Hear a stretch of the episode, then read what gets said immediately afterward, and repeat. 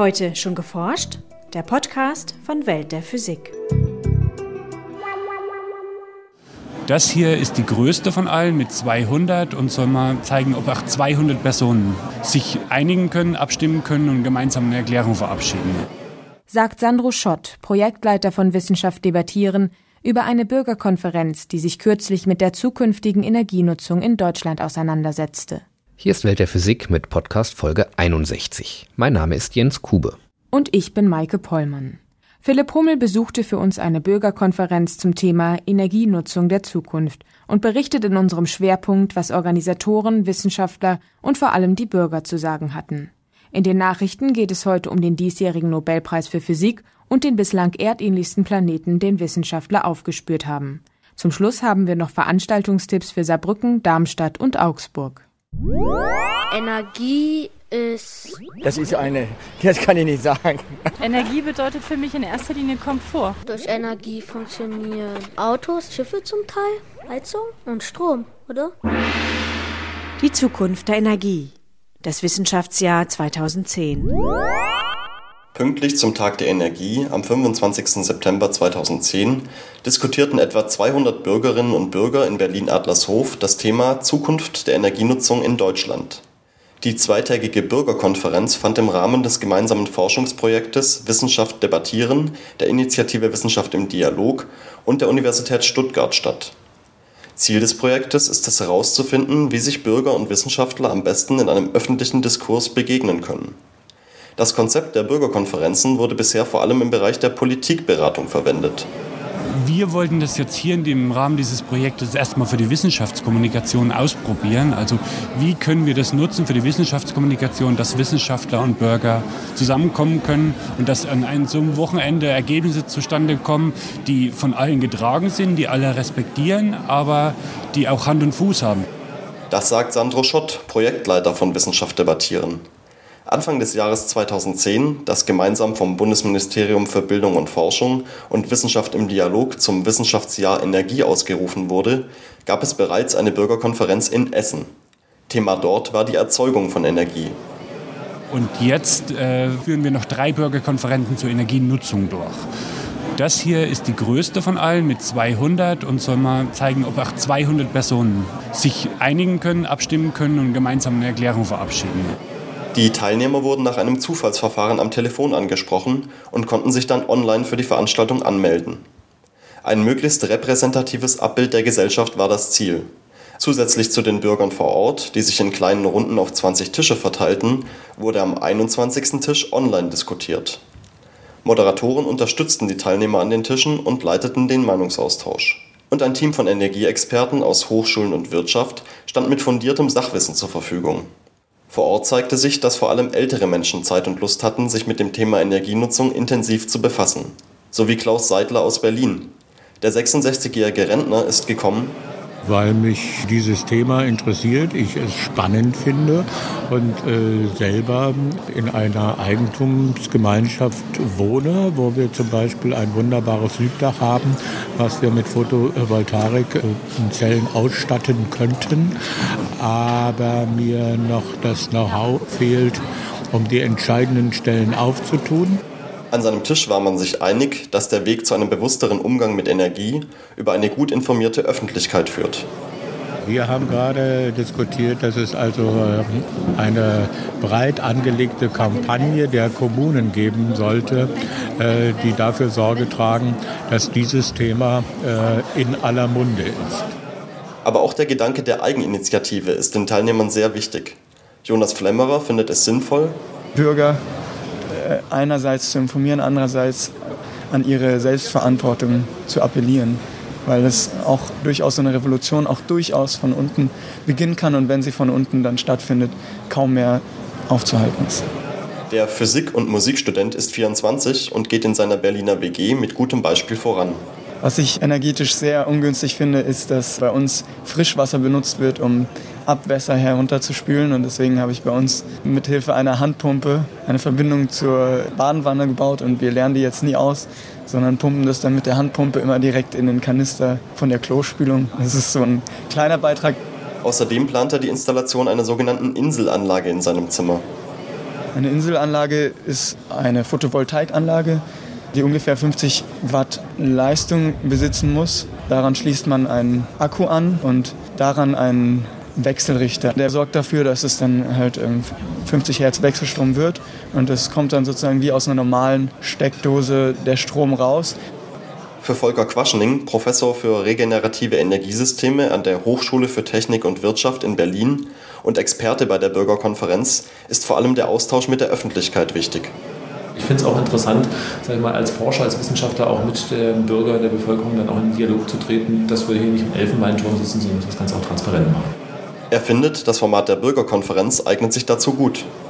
Wenn ich jetzt irgendwie eine Podiumsdiskussion habe, dann ist es ja nur, ich tausche, sage ich mal, den Fernseher durch irgendwie eine, eine Live-Diskussion aus, ähm, aber ich konsumiere. Und hier wird man doch sehr stark angehalten. Also an den Tischen, äh, wo man dann auch jetzt hier gefragt wurde als Experte, war noch eine sehr rege Diskussion. Und ich denke schon, dass die Leute dann sehr stark auch zum Nachdenken und äh, zum Hinterfragen dann angehalten werden. Und das ist eine sehr wichtige Sache, gerade bei dieser Thematik.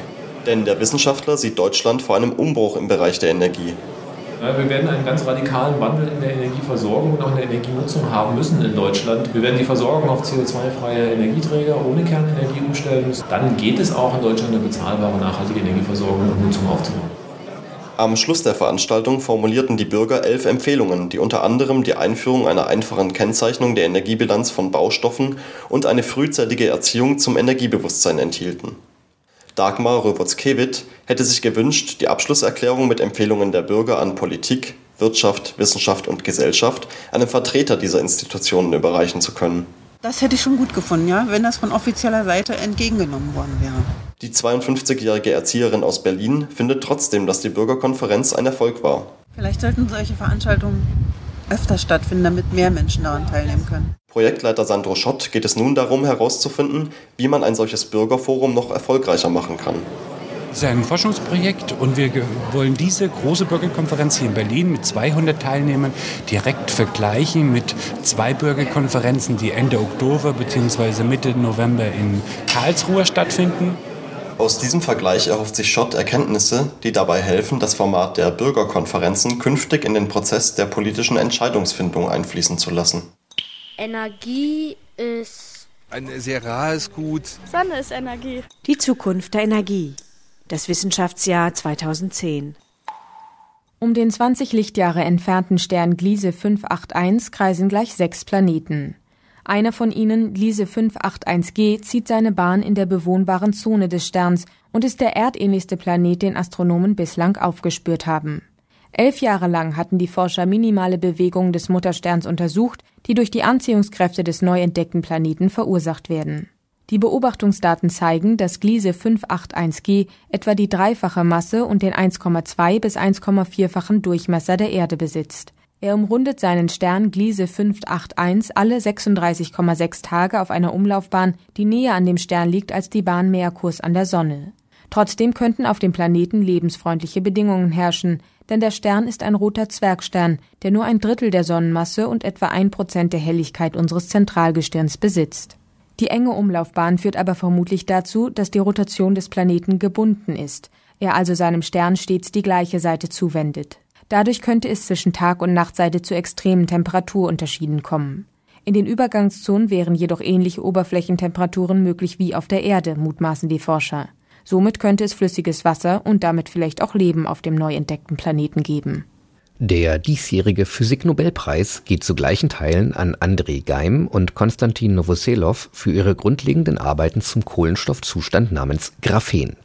Es handelt sich dabei um ein zweidimensionales Gitter aus Kohlenstoffatomen, in dem sich die Atome in einer regelmäßigen sechseckigen Struktur, ähnlich einem Hasendraht, anordnen.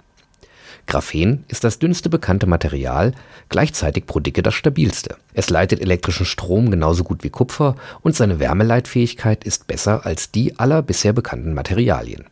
Es ist zu 98 Prozent transparent, dabei aber gleichzeitig so dicht, dass noch nicht einmal Helium, das Gas mit den kleinsten Atomen, hindurch gelangen kann.